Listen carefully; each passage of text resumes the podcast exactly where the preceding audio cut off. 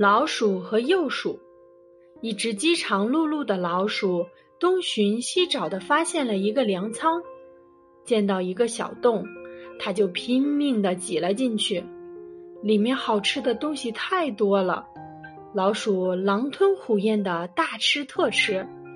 当它心满意足的想从原路溜走时，鼓胀的肚子却死死的卡在洞口，无论如何也出不来了。倒霉的老鼠只好坐在洞口，伤心的哭泣起来。听见哭声，一只幼鼠走过来劝他：“别哭了，我的好朋友。现在唯一的办法只有待在那里，等你瘦下来再钻出来吧。行动之前一定要考虑后果。”